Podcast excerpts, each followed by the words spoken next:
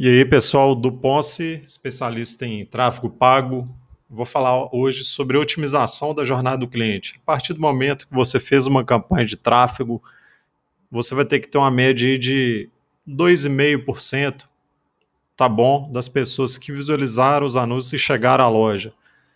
A partir do momento que elas chegaram na loja para fazer o carrinho de compras, 4 a 8% do carrinho para o checkout, uma média de 40%, e do checkout para compras, acima de 50%.